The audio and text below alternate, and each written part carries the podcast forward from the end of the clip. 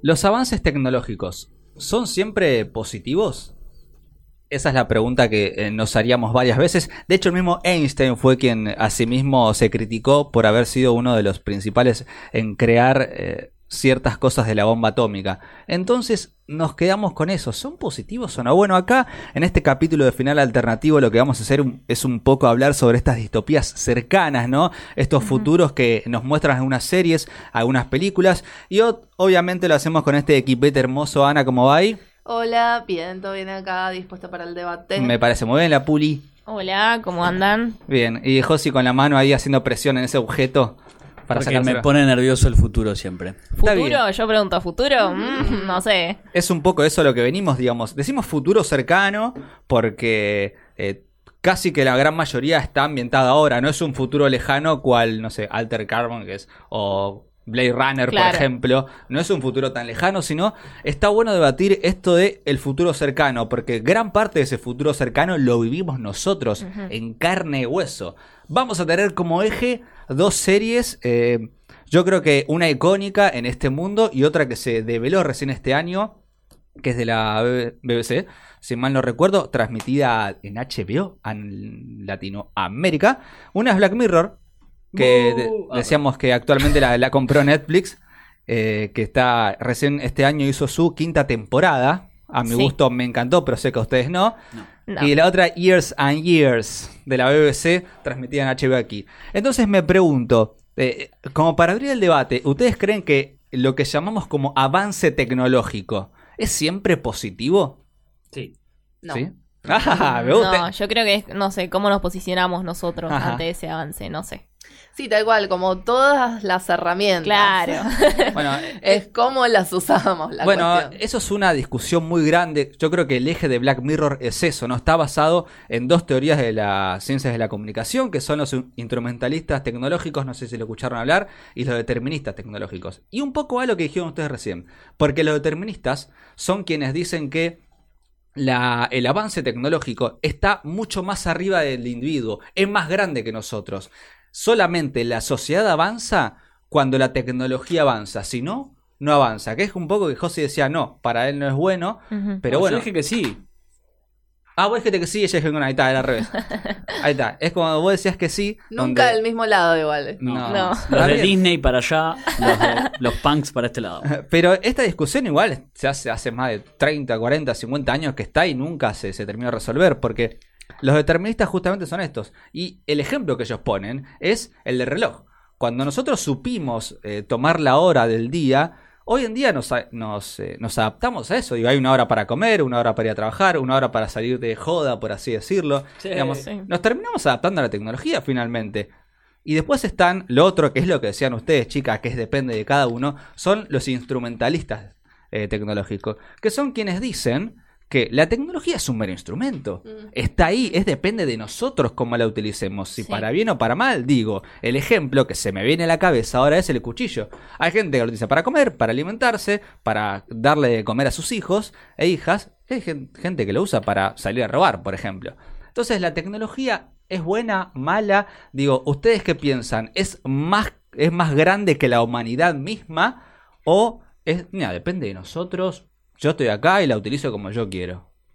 Qué difícil, ¿eh? Sí, es mm. difícil. Eh, a mí lo que me gusta de esta serie es justamente que están planteadas como preguntas, no como respuestas. Este, justamente te hacen como quedarte reflexionando sobre todos estos temas y sobre lo cercano, justamente, que es este futuro.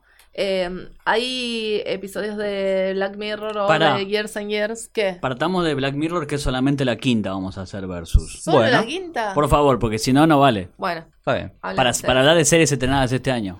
Bueno, dale. ¿Por qué no, no la.? No, no, no, yo la quinta de Black Mirror todavía Bueno, pero planteame lo que decías de Black Mirror. Sí, sí, perdón, perdón, te interrumpí. Que decías como serie. Eh, ahora ya perdí el hilo, pero la cuestión de que te plantean este, preguntas, claro, y cuán cercano estamos a eso, porque hay episodios que son súper futuristas y sin embargo decís, che, pero esto puede pasar mañana. Sí. Este, en Years and Years, bueno, pasa exactamente lo mismo. Empieza en 2019 la serie. Sí, sí, El primer capítulo es ese, así que evidentemente es, presente, casi ni eh, futuro. Igual a mí en particular lo que me gusta de Years and Years es que la tecnología sea parte del ambiente eh, y no, no que gire en torno a eso, que me parece que es un poco lo que fue perdiendo Black Mirror y por eso justamente no vi la última temporada. Se perdiste mucho. ¿Eh? No. Para mí no, no te perdiste nada. Bueno, eh, la mayoría me dijo lo mismo que Puli y Josi. todavía no la puede ver, pero bueno, lo que fue cambiando en Black Mirror fue justamente eso. Antes la, eran historias humanas con la tecnología como eh, un accesorio, ¿no? O como parte de la ambientación. Acá, esta última temporada es eso, es la tecnología como parte. De hecho, el primer capítulo toca la sexualidad, algo que hoy se habla mucho en las escuelas, en las universidades, en la sociedad. Y el primer capítulo toca la sexualidad eh, de Black Mirror con la tecnología como un aditivo, ¿eh? Pero está mal hecho. Sí. ¿Por qué está mal hecho? ¿Por qué creen que está mal hecho? a ver, chicos, me tienen que convencer a mí si la veo o no la veo. Por favor. Mira, Fight. La serie está planteada desde un personaje que se llama Dani y es, eh, digamos, es cuando descubre eh, algo sexual nuevo, un acto sexual que le gusta, ¿entendés? Y es lo que un montón está bien hecha porque está planteada de un hombre. Cuando un hombre descubre que le gustan cosas que, eh, ay no, yo machito no las hago, cuando descubre esas cosas, ¿qué hace el hombre? Las niega, las niega, dice, no, a mí no me gusta esto, a mí no me yo soy remacho. ¿Y, esto es lo que pasa. ¿En qué año está ambientada? No, no, es ahora. Ahora. Es ahora con una tecnología de, si se quiere, VR, pero bueno. Claro hay, una, hay algo tecnológico además donde es una realidad virtual, Ana, donde vos sentís las cosas. Está bien. O sea, te toca un personaje, estás peleando y te pega y sentís que te pega. Saltás y sentís que saltás. Está bien, igual más allá de eso, hasta ahora me gusta porque lo que vos me dijiste es que lo importante pasa por la relación de esa persona con la sociedad. O sea, porque cuando empieza a sentir estas cosas está en lo acepto o me reprimo. ¿Y sabes por qué? ¿Sabes por qué se lo quiere reprimir? Porque le pasa con otro hombre. Eh, está en un juego de realidad virtual y tiene relaciones sexuales con otro hombre de, un juego nada más, ¿eh? Y él mismo se pregunta, ¿soy homosexual? Claro. Y es como si, ese, ¿cuál el problema no es si sos homosexual, bisexual, eh, pansexual? El problema es que te catalogues, catalogate como se te quieras vos, ¿entendés? La sexualidad es algo tuyo, ¿qué te importa si sos homosexual, bisexual? Sí, y aparte me parece que hay otro planteo em, que pasa por si hasta qué punto lo virtual es eh, parte de, también de la realidad. Es parte de la realidad del tipo. El tipo lo disfruta, le gusta, lo siente. De hecho, tiene esposa y se lo plantea, ¿no es Bueno, ahí está mi problema, en realidad, que lo que vos planteas, lo que plantea Nico está buenísimo, pero porque él lo plantea, pero la serie no te lo dice así. Claro. La serie es súper torpe en toda la concepción de la sexualidad del muchacho y del amigo, y termina siendo de una tibieza que te da bronca. Pues bueno, si vas a hacer, jugátela, Ajá. Hacelo, hacelo o no, no digas, bueno, una solución intermedia, no. Para mí es pésima la resolución bueno, pero la ejecución. Actúa con para mí Como vos lo planteás está perfecto, me encanta, pero no lo dice la serie eso. Sí, pero yo digo, ah, él, es tibio porque actúa como un hombre que recién descubre sexualmente algo que, que para la sociedad sería malo, ¿entendés? Una sociedad machista que hay cosas que, que es, ay no, hacer estas cosas no queda re mal, ¿viste? El tipo está dudativo porque le parece algo nuevo y también tiene miedo. Eso es lo que veo yo. Después, fíjate que al final del capítulo lo termina aceptando. Dice, sí, me gusta. De hecho, lo hablo con mi pareja y, lo intercambiamos y hay sinceridad de relación. No, no hay sinceridad porque dice, bueno, luego una vez al mes. Sí. Y pues, no sé si estoy seguro o no, no, no. Porque lo asemeja tanto a la realidad que lo ve como infidelidad. Y de hecho lo habla con la pareja y la pareja hace lo mismo también. ¿Lo habla con la pareja? No, eso, no, el, este, el final del capítulo, se elude, no, no, no te lo muestran. Eh, el, final del capítulo es él haciendo el juego y la pareja haciendo su fantasía sexual. Que eso lo pones vos desde tu visión. No, pero pasó eso, en el final. no lo muestra la serie. ¿No vieron el final del capítulo? ¿Vos qué me decís, Puli? Yo, ya me lo olvidé del capítulo. o sea, eh, así de relevante. Claro. El final del capítulo, él hace eso y además le habla a su pareja que dice que, bueno, también vos cumplís tu fantasía. Que la pareja. Pero eso no se dice. pero lo hace, la pareja va a un bar y se encuentra con otro chabón. No se explicita, digo. Se, lo muestra de una forma demasiado torpe. Para mi gusto. Yo, José, digo, para ¿Pero qué querés que le diga? Torpe. ¿Querés la, el discurso de che, mira, hacemos esto, mujer? No. Sí, no estaría mal. No, pero ya lo dieron a entender, ¿entendés? Ya dijeron, bueno, una vez al año vos vas con otro hombre y yo me voy con otra pareja, si se quiere. Listo, y así la relación se lo flote. Pero bueno, para mí me gustó eso del primer capítulo de Black Mirror. Yo creo que el que está el que está bueno, el rescatable es el segundo, sí. que me parece muy interesante que era esto que hablábamos antes, que Black Mirror no te da respuestas, sino preguntas. Y entonces, bueno, la serie toma eso en el segundo capítulo y bueno, con estas preguntas, ¿qué hacemos nosotros? ¿Cómo nos ponemos nosotros ante esta tecnología? Y por eso es muy interesante eh, el protagonista cuando nos enteramos qué es lo que le pasa, qué es lo que lo, lo, lleva a hacer lo que, lo que hace en el capítulo. Andrew Scott, ah, no. Mm, Lo que veía pasa, basa todo, gira en todo un accidente de tránsito. Fue a causa de mirar el celular. Sí. Que no es una tontería esto, digamos. El accidente de tránsito es la décima causa de muerte a nivel mundial. Sí. O sea, no, no lo hizo de casualidad. Y yo creo que Black Mirror quiso mostrar como el celular, en vez de venir a solucionarte cosas, vino a empeorar esa muerte de tránsito. A Porque mí es lo una que- causa más. A mí lo que me pasó es que si bien fue el que más me gustó de, de- de- de la temporada, me parece que era más una, una publicidad de... ¿Cómo es esta? La del cinturón de seguridad. O sea, parece una propaganda. Yo lo sentí como una propaganda ¿Sí? de no uses el celular. Que, o sea, que en parte es eso. Sí, obvio. pero, pero lo sentí muy propaganda y no tanto planteo de lo peligroso que es realmente. Claro, o sea que el problema es la ejecución. Sí. O sea, conceptualmente la serie está bien. Está muy bien. Pero... Para mí está bien. Para mí el accidente ni lo mostraron. Imagínate lo que importó el accidente. Mostraron que la mujer Sí, murió lo porque... mostraron. ¿Pero cuánto? 10 segundos Pero de toda la te serie. te ponen el montaje ese que primero va a la callecita y vuelve. O sea, es algo constante el, el- el accidente. Sí, pero fueron 10 segundos de todo un capítulo. Digamos, la clave está en que hubo un accidente que a causa de mirar el celular, él chocó y murió la esposa, o la mujer, o la, Sí, la la- la novia, novia, era. Fiancé. Bueno, claro, igual de vuelta. No es eh, joda esto del accidente de tránsito, el celular, digamos. No, No, claro, no, no. pero igual de vuelta, también cuántos accidentes de tránsito o cuántas cosas se previenen por usar bien las herramientas. Claro. Eh, es como la otra vez que hubo este accidente de uno de estos autos, vieron los que están a prueba que se manejan solos. Ah, sí. Bueno, un accidente con un camión y el accidente fue porque el, el vehículo que estaba conducido por el humano hizo algo que nunca podría haber predicho la máquina porque era absolutamente ridículo. Ponele que también venía leyendo Claro. y se metió por un camino de, de pasto. O sea, no, no tenía nada que ver. Y entonces todos salieron a decir, che, pero el auto chocó y no pudo predecir esto y qué sé yo. Claro, pero vos entendés que la gente choca todos los días y esto el auto manejado solo es la única vez que chocó. Y si no pudo predecirlo fue justamente por la Por estupidez humana, claro. Sí, de- acá Entonces, lo- como eso, o sea, como, también tenemos que tener cuidado como lo planteamos porque eh, es para mí es el uso que se le da. Pero no me queda la menor duda, y la crítica es como que el celular vino a mejorarnos un montón de cosas, por supuesto, pero también es una causa de muerte. A ver, eh, Sí, Pero no es un no es poco el vago celular. eso, claro. claro. No, No, es el celular la causa de muerte. No, obviamente somos nosotros. Claro. Por supuesto, pero digo, en un mundo donde todo el tiempo vemos notas de, ah, el celular te provoca esto a los ojos, te provoca mala postura, todo eso. No joda, también provoca la muerte y de manera directa, y acá te lo muestran. Por supuesto que no es la única, por supuesto que eh, el culpable en algún punto es quien maneja, porque no tenés que mirar el celular, o sea, eso es básico. Eh, pero, pero pasa en la vida real, ¿entendés? Digamos, lo, Pero lo si no ahí. fuera el celular sería cualquier otra cosa. Esa es la cuestión. Claro, pero para mí Black Mirror la crítica es hacia el celular, como, che, el celular está re bueno, ok, tené cuidado porque también es bueno y es malo. Claro, bueno, pero ese es el tema, como que ahora se enfoca mucho en eh, la tecnología, como que gira en torno a eso, no a nuestro comportamiento. Claro. ¿Entendés? No nuestro comportamiento con respecto a la tecnología, sino a esto es bueno o es malo. No, no es bueno o es malo, es depende de cómo lo usás vos. Bien, me gusta el instrumentalismo tecnológico. Por eso es mala la última. de Black No. Pasa que es mala si la comparamos con la misma serie. Claro, esa es Claro. la cuestión. Para mí esta es la más humana de todas, ¿qué quieren que les diga? Ya sabes, Mm. te vas a Facebook, pones sos un Nico, sos un Josi, depende si te gustó la quinta de Black Mirror o no. O depende si usas Facebook o no. Bien, Claro. si no, lo, lo Pero puedes hacer en Instagram o en Para mí el que, el que alguien esté manejando y use el celular me parece lo más eh, actual del mundo, ¿entendés?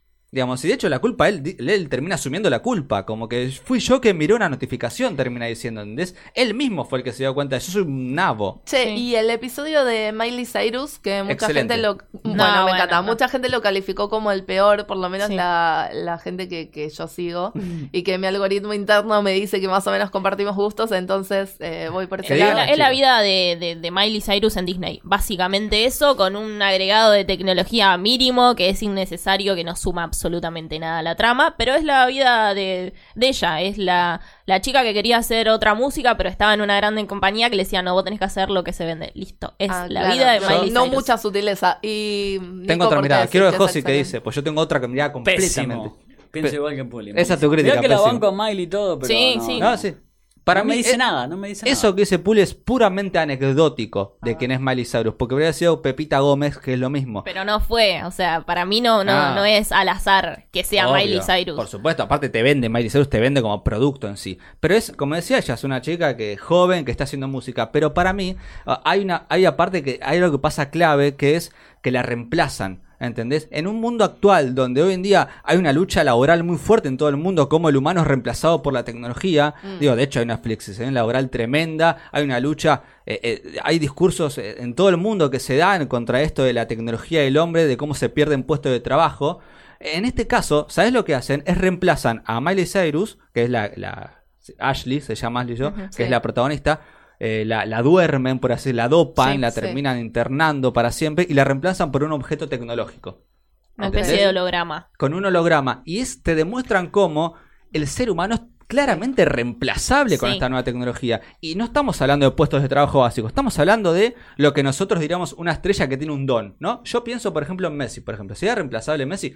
No porque tiene un don futbolístico, pero acá te muestran que una mujer que tiene un don, porque el arte es un don, porque sabe cantar y tiene carisma, es claramente reemplazable por la tecnología. No me importa si sos muy popular, poco popular, si como persona sos única porque tenés este don de cantar. Sí, sí. Sos reemplazable por la tecnología. Punto. Ahí está la crítica. Volvemos a lo de antes. Para mí lo que decís está perfecto.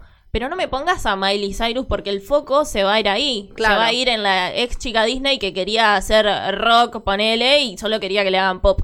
No me pongas el enfoque en ella. Poneme a una actriz X que no esté relacionada a eso mismo. Sí, Yo creo que se pierde es- mucho. Ya es venta. para mí Además de vuelta, el enfoque está bueno, pero es un debate viejo, porque la tecnología está reemplazando gente desde hace... Por supuesto. E incluso artistas. Sí, no me cae la menor duda que sea viejo, pero yo no, no he visto tantas, tantas series o películas que digan, mirá cómo reemplazamos a los humanos eh, eh, del arte, digo, porque una cosa es reemplazar maquinaria, ¿no? De que levante papel, esas cosas. Sí, trabajo Ahora, que estoy totalmente de acuerdo, como decía Wild, que los humanos se dediquen a hacer arte y las máquinas se dediquen a los trabajos mecánicos. Esto Estoy va más allá, loco. Esto, Black Mirror te dice, mirá que se puede reemplazar el arte. Algo tan único y tan Claro. humano que son los sentimientos y el arte, también se puede reemplazar. Y no es joda. Pero ¿es así? ¿Te plantea eso o esa es tu...? Porque de vuelta... Pero plantea eso, eh, es eso. la- a ver, literalmente es lo reemplazan. Lo que dice Puli es verdad, pero es, es la, como la, la excusa para plantear esto, que es una chica Disney, o lo que sería una chica Disney más o Sí. menos,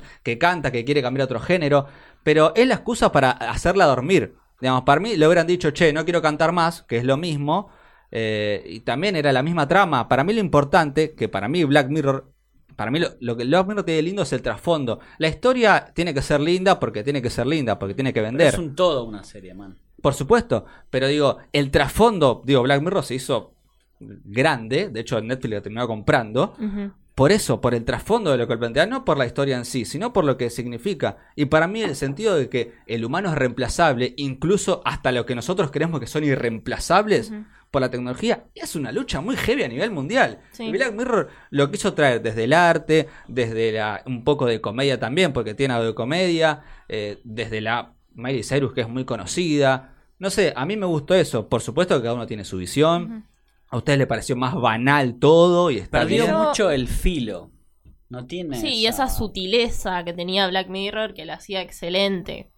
Para mí, te- como que esto te estampa todo en la cara. Es como, bueno, sí, mira, acá tenés un holograma y Miley Cyrus y que no la dejan cantar y las grandes empresas. No claro, me Sí. parece que por lo que dicen que eso también tiene que ver, ¿no? Con dónde nació Black Mirror y, bueno, esta cuestión de que la compró Netflix Sí. y hay mucha diferencia entre, bueno, en su momento creo que era Channel 4 eh, británico. Britannic Channel 4, sí. Que claro, que hay otra, otra forma de encarar eh, estas cuestiones que por ahí es, es más sutil o más parecida a, a nuestra idiosincrasia, no sé, y tenés a los americanos que es como dale todo masticado Sí. y Sí. digerido. Igual fíjate que yo hice mi crítica después de Girls y ninguno de los dos nombraron lo que yo dije. O sea, también es la visión que tiene cada uno. Sí, Obvio, hay gente que busca más la estética, hay gente que busca una historia linda. Digamos, yo siempre trato de ver ese lado crítico hacia lo humano y hacia la tecnología. Y, y ustedes ni me lo resaltaron, no es que no lo hayan visto, por supuesto, pero Es que a mí me pasa le- que yo, o sea, entendí lo que quiso plantear el capítulo, pero no me parece que haya sido la forma. Eso es lo que yo critico. La ejecución, nada más. Después la idea me parece, me parece brillante y Nico, no sé, tenés que ser guionista porque lo que decís está buenísimo, pero para, mí, la dirección y la ejecución no está buena. La propuesta de señores de Black Mirror, este, ¿vieron cómo hace Jordan Peele que presenta cada episodio en la emisión ah. desconocida? ¿Lo presenta Nico? Ahí sí me va a gustar mucho más. Porque si yo lo veo así, ah, bueno, esta tecnología, listo, no me dice nada. Charlie Brooker capaz tiene ese, digamos, es muy genio con Anna Jones, que luego son como las cabezas de Black Mirror. Eh, saben mucho de estas cosas, de hecho saben mucho de ciencias sociales. Me pasa que, bueno, imagino, yo no, no sé, capaz Puli que es más cineasta las tiene. Tiene que ser mediamente comercial la historia, imagino, no sé. Pero más allá de eso, porque una cosa es que vos sepas de ciencias sociales y otra cosa es que sepas cómo transmitirlo. O sea, si vos sos cineasta o sea, estás haciendo una serie, em, la, la gracia está en la ejecución. Bueno, ahí está. la última temporada tuvo repercusiones divididas. No, fue malísimo. Bueno, fue malísimo entonces, me parece muy bien. Que le vamos a comparar con otra que se llama Years and Years de la BBC, inglesa también. Ambas son inglesas, ¿no? En algún punto. Después, bueno, Netflix la compró y la hizo. Y coinciden en un actor, el del chancho. Para mí es el del chancho. El presidente. El eh, bueno, es primer ministro. De hecho, es el primer capítulo de Black Mirror, está él, en el primero. Uno de los mejores de todos. Sí. Years and Years, que está planteada, supongo que si lo bueno, véanla antes de escuchar esta parte, por favor, antes de poder spoilear algo. Spoiler alert. Sí, Tiene que ver un futuro cercano. Empieza 2019, de hecho. Y para mí, es la. Creo que la discusión que teníamos con Ana. Para mí es tecnología 1%, ciencias políticas 99%. Pero Ana me parece la vez. No, de hecho, a mí eso un poco me decepcionó de la serie, que yo esperaba que fuera más por el lado de la política y me parece como que terminó quedando muy de fondo Em, de hecho, la, el tráiler me lo había vendido como una cosa completamente distinta, con Emma Thompson en un lugar de protagonista. Sí, la rompe. Sí, y eh, con un personaje que satirizaba a, personajes políticos de hoy como Trump o... Macri también. Sí, bueno. De hecho, vienen igual los dos, sí. ¿Cómo? No, que digo, es la típica imagen de ella es multimillonaria, empresaria, que se quiere meter en la la famosa outsider es. Sí, y el discurso vacío. Sí. O sea, que no tiene propuestas. A, mí me pasa como que estoy en el, en el medio los dos. Que por eso es lo que más me gusta a mí en la serie. Siento como que la serie tenía varios obstáculos, como esta paranoia, la tecnología, todo lo que está pasando a nivel político, que está, es bastante heavy y que parece que va a seguir, que no va a parar acá. Entonces la serie dice, bueno, yo no me voy a poner ni de este lado ni del otro, me voy a centrar en la gente común, digamos. Claro. En, la gente y cómo se siente rodeada con estas cosas. Entonces eso me gusta, que no se, que no se va por ninguno de los dos extremos. Pero aparte va a ese discurso tonto que todos los actuales... Eh, si se quiere, estudioso de, de, las ciencias políticas, dice en este discurso que odiamos todos, creo que es que es una familia tipo, ¿no? Trabajador, si se quiere, clase media, uno mejor, mejor. Pero viste cuando esa gente dice, no, eh, a mí no me importa quién gana las elecciones, total, yo tengo que laburar mañana igual. Y acá te muestra como esa frase es toda una mentira, porque son gente que tiene laburo igual que cualquiera de nosotros y le terminan pasando cosas por decisiones de los políticos, decisiones que ellos terminan votando en algún punto. Sí, eso sí, de hecho el planteo de la serie es muy interesante, que es este, sí, es nuestra culpa o sea, si como, y, si como individuos podemos hacer algo para cambiar eso. Porque Yo no sé. No va por la. No hay ningún gran empresario ahí, ni, ni nadie que tenga un poder de control sobre las instituciones. Son gente a pie. Bueno, a mí me da cosa, no sé hasta dónde hablar porque vos no las terminaste de ver y el no, final. nos manejamos por la legalidad. HBO está en el capítulo. No, porque el final tiene eso que decís vos. Ah, eh, hay una referencia directa a eso. No, no, y no, no quiero decir nada, pero es para mí la clave y ahí te vas a dar cuenta. Eh, de hecho, yo te digo una cosa, yo el, único motivo por el que la estoy viendo, que voy por el quinto capítulo, es porque la tengo que reseñar. Sí. Eh, la veo por trabajo. Este no es el tipo de serie que a mí me gusta. a, mí, aparte, me atrapó mucho cómo eh, hay pocas, yo veo que hay pocas series que se animan a criticar a la democracia, porque la ah, democracia tiene cosas malas. A veces es una forma de gobierno. Eh, yo creo, a mi punto, Nicolás para mí es la mejor, pero es una forma de gobierno que como tal tiene cosas buenas, cosas malas, y pocas se animan a criticarla. Eso es cierto, de hecho creo que es en el cuarto episodio que hay... Eh, no, no, no.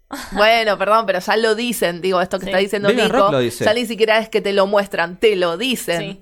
Eh, sí, a mí me interesó mucho, por un lado, bueno, porque producción de la BBC siempre, Emma Thompson, que es brillante, eh, pero al final ella, como te digo, está muy ahí de fondo. Pensé que iban a ir más por el lado de la sátira política, porque ya aparte el tráiler te plantea eh, una idea que también recién muy avanzada la serie, se plantea que es esta de si dejamos votar solamente a los que tienen un, un, IQ, de 70. que supera los 70, puntos. Bueno, entonces era muy interesante el debate por ese lado, pero no se metieron ahí. No, no, porque lo ven banal. claro. Pensá que la democracia actual tiene eso de hipocresía. ¿Entendés? Digamos, esto que está planteando bien Rock es algo que hace 25 siglos se plantea. Sócrates en su momento, en la antigua Grecia, dijo, están contra la democracia porque tiene eso. O sea, votan quienes saben, según Sócrates, quienes saben, quienes se enteran de política, leen, que creen que son las mejores propuestas para un mejor Estado, país, ciudad, lo que sea que se vota. Y están quienes no les importa y que lamentablemente van a ir el voto para lo que leen o el título que quieren. Y hoy en día los políticos solamente tiran títulos, no tiran propuestas. Claro, exacto. Los en los diarios y te dicen, quiero sacar en este país. Eso no puede ser una tapa de diario, que eso, eso no puede ser mi perro. Claro, bueno, ese, es el discurso vacío que te muestran de Vivian Rook. Sí. Y, eh, sí, no, estaba haciendo la seña de four star del partido. Es muy, ah. muy visual, me gusta mucho su visual también. De, es que la pensó todo, ¿entendés? Es marketinera. De hecho, es marketinera y fíjate lo, lo, poco democrática que ella fue, que es una empresaria, la famosa outsider que sale afuera, que dice lo que quiere. Sí casos acá Trump, Macri, etcétera, ¿no? Donde incluso se abrió su propio canal, o sea, no debate con nadie, la tipa se abrió su canal, o sea, imagínate todo lo autoritario que tenés que ser y lo que podés ser con la plata dentro de la política. Se abrió su canal, hacía entrevista cuando quería, hablaba de lo que quería, opinaba lo que quería. ¿Y qué pasó? No había veda electoral, no había nada. Ella abrió su canal. Este, incluso, bueno, esto que vos nombraste hace un ratito también es clave que allá el, voto no es obligatorio y en esta serie a partir de cierto momento sí. Lo es. Ajá. Sí. Em, bueno, nada, otra de las cosas que me atrajo mucho fue que está creada por Russell T. Davis, que fue el mejor showrunner de, de Doctor Who, que bueno, obviamente es una serie muy distinta a esta, em, pero no me esperaba para nada que fuera así de realista. No, tremendo. Y eso, y eso es lo que a mí, pero esto, esto es gusto personal, ¿eh? eh no tengo ningún tipo de justificación, pero eso es puramente personal.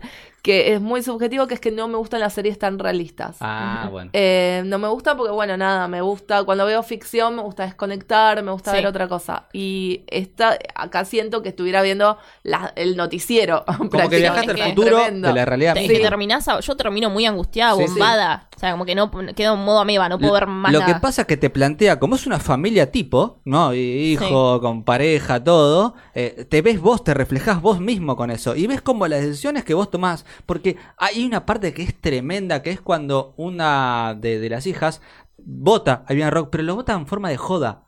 ¿Entendés? Y así es gran parte de la sociedad. che, yo lo voto este porque consumo me parece... irónico. Es tremendo Sí, desde acá les decimos estamos muy en contra del consumo irónico porque sigue siendo consumo y creamos monstruos. Sí, eh, parece joda, pero es la realidad misma. Y después tenés el tipo que labura en el Estado y que dice, que piensa porque dice, che, yo laburo con los refugiados, uno de los hijos labura con refugiados, ¿se acuerdan? Y dice, yo no puedo votar a esta mujer que quiere echar a los refugiados. Sí. ¿Entendés? Y porque es un tipo que se informó, que tiene... sí. ¿Entendés? Y a, a, mí lo que me gusta es cómo dentro de la misma familia tenés esos discursos tan distintos. Sí. Con la hermana también. Sí. La misma, bueno, de hecho, eso, las mismas realidades de ellos, porque tenés a uno que trabaja para el gobierno, a otro que es este banquero, entonces está con el sector privado, después tenés a la otra hermana que es activista, a la otra que tiene una discapacidad, entonces también ve todo desde ese lado. Bueno, y, y bueno, y a la, y a la abuela. Es lo mejor que le pasó a la abuela. Sí, y que aparte es muy interesante que se salten una generación, porque ahí es como que justamente te muestra el contraste entre uno y otro. Por ahí no tenía, no aportaba nada meter claro a los padres de, de hecho, ellos. a mí el avance tecnológico en esta serie me pareció muy anecdótico. Lo único que usaron como grosso fue lo del teléfono en la mano. Pero ni sirvió para nada. Vos cuando veas el final, eh, no tiene nada que ver eso, imagínate. Lo importante. Sí, eso es cierto. Quiero el final, pero no puedo. No, no puedo. A mí me gusta que hace trampa con respecto a Black Mirror, que tenés una familia, que la seguís, y te da una calidez y una cercanía que no puedes hacerlo con Black Mirror. para mí es... Black Mirror? Te preocupas por lo que le pasa a la familia. Obvio. Pobre Víctor, ¿dónde estás, Víctor? Ay, por Dios. Chicos. Sí, sí, sí, no, no, no. Otro factor, no puedo lidiar. Otro no puedo factor lidiar con político esta serie. social tremendo que siempre fue fue la inmigración. Digamos, Argentina fue sí. un país donde siempre recibió inmigrantes. Pero a través de la familia, digo, esa cosa que no se puede lograr de otra forma que no sea con No, una serie no. familiera. Por a mí me da una sensación que es como un, un híbrido entre Black Mirror y This Is Us. Claro. Sí. Para mí no es nada lo que miro, pero bueno, sí entiendo que hay un Es avance. recontra, man. La pibita quiere ser transhumana. Beth, la hija, Está quiere bien, ser transhumana. Pero eso termina siendo anecdótico. Vos fíjate, vos viste el final. No, es- no vi el final. Ah. Voy hasta el tercero Bueno, porque bueno, HBO dio en el, hasta el final, tercero. en el final te muestran como la solución a este problema. La verdad que da la solución y para mí es lo mejor que le pasó a esta serie es el final.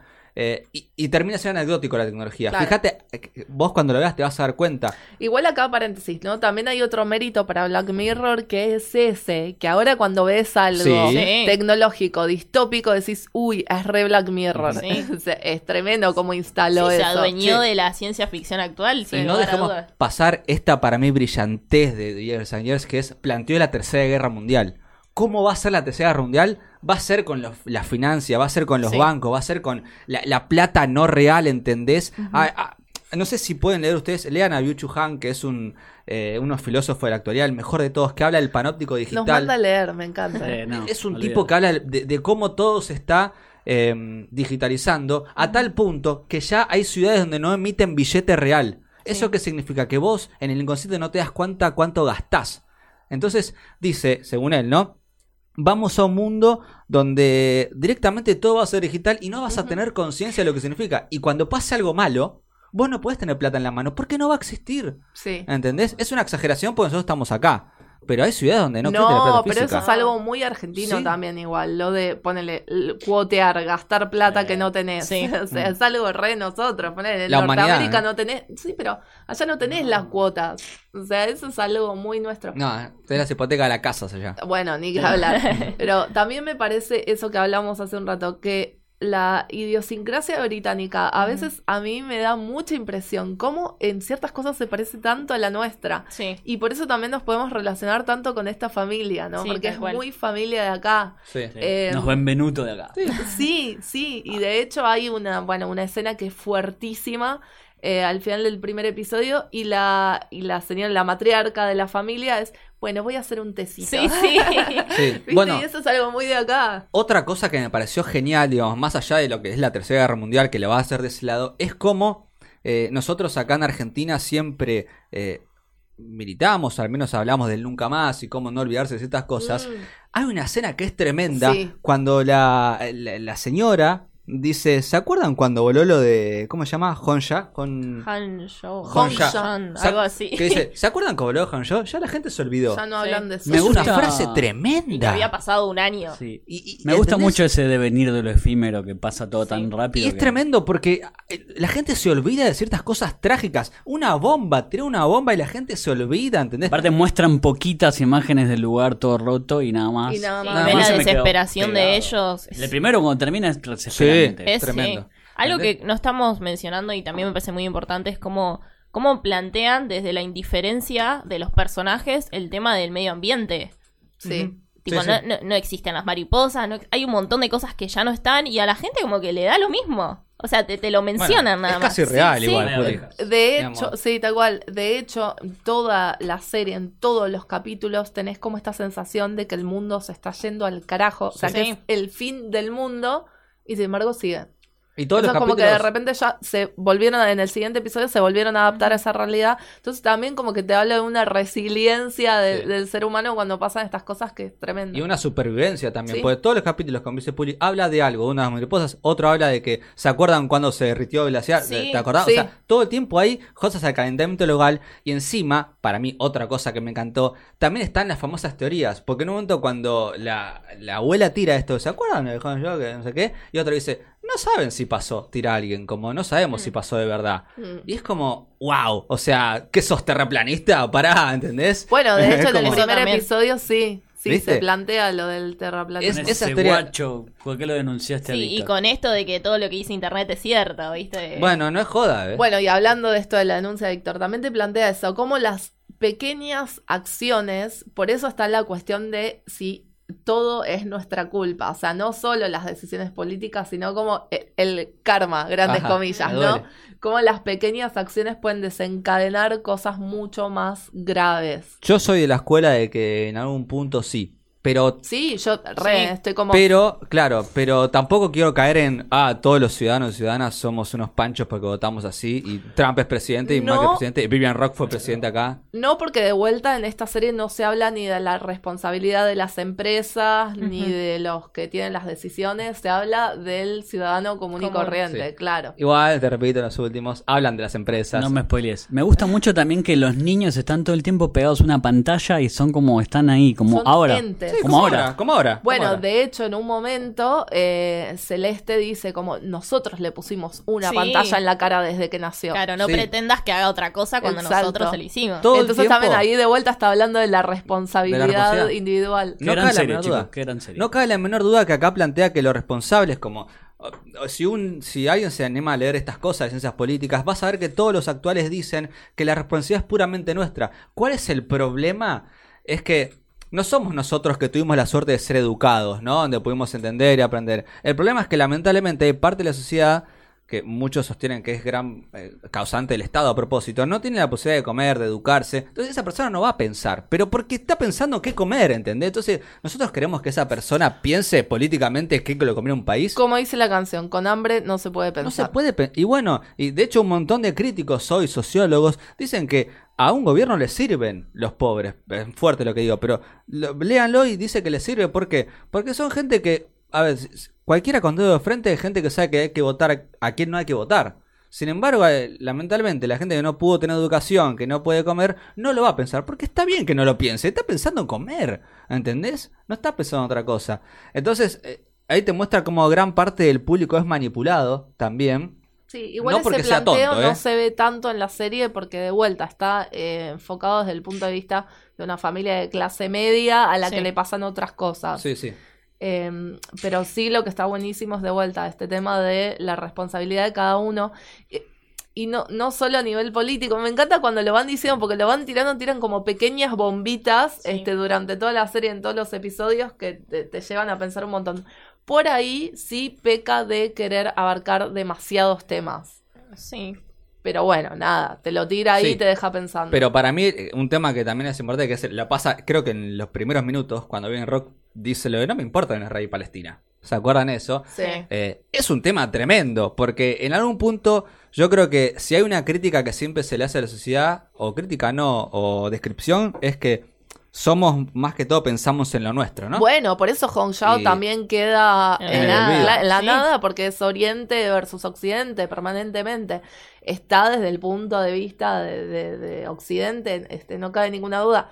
Pero sí, esto que vos decís, eh, el mismo partido de Vivian Rook es la incorrección política en sí misma, porque su su logo son las cuatro estrellas, que es por el, por el fact, por, las palabras que ya no puede decir al aire. Sí. sí, sí, Entonces eso. Sí, pero también habla de la sinceridad. Viste que nosotros hoy en día a los políticos y a las políticas le pedimos, che, digan lo que piensan de verdad, no digan cosas lindas. Viste que tenés coaching político. Esto de los coaching políticos, chicos, existe hace 25 siglos. Sócrates lo decía, se lo llama sofistas. Son tipos que te enseñan a argumentar y a convencer. Hace 25 siglos existen. O sea, hoy están más perfeccionados que nunca. Si se quiere para el marketing, para lo que quieras.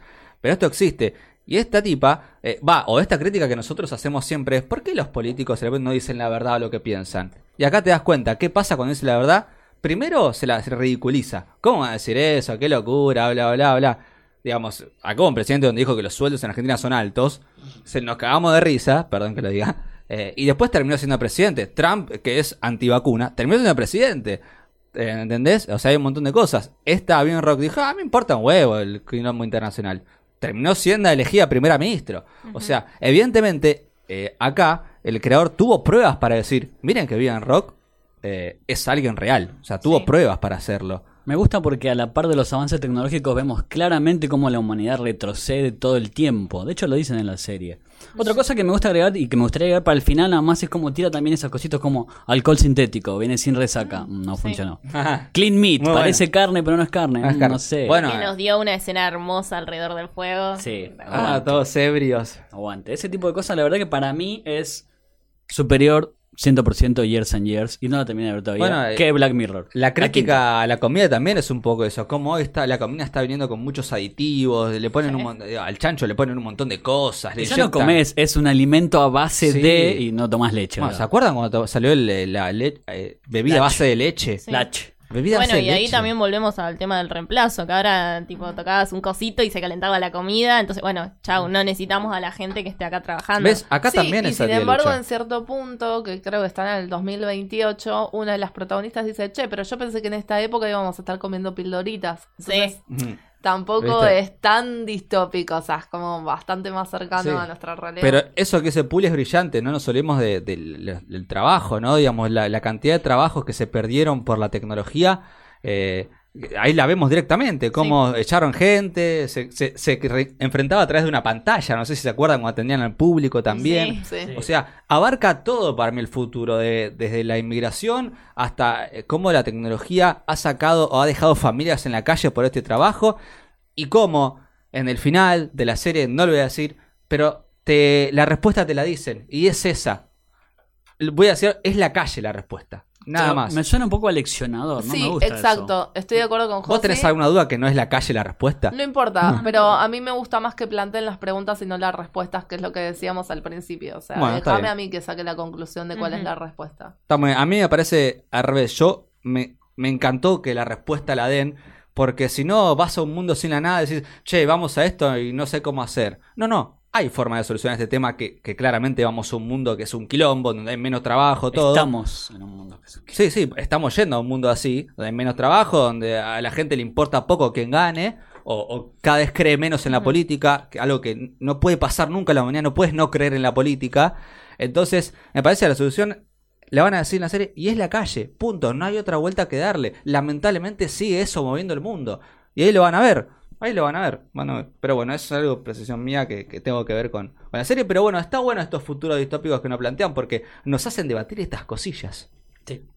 Nada más, estamos, ninguno quiere. No, te, terminé igual de angustiada que cuando terminó el capítulo. Eso genera, ¿no? Angustia, ¿no? Genera years and Sí. years.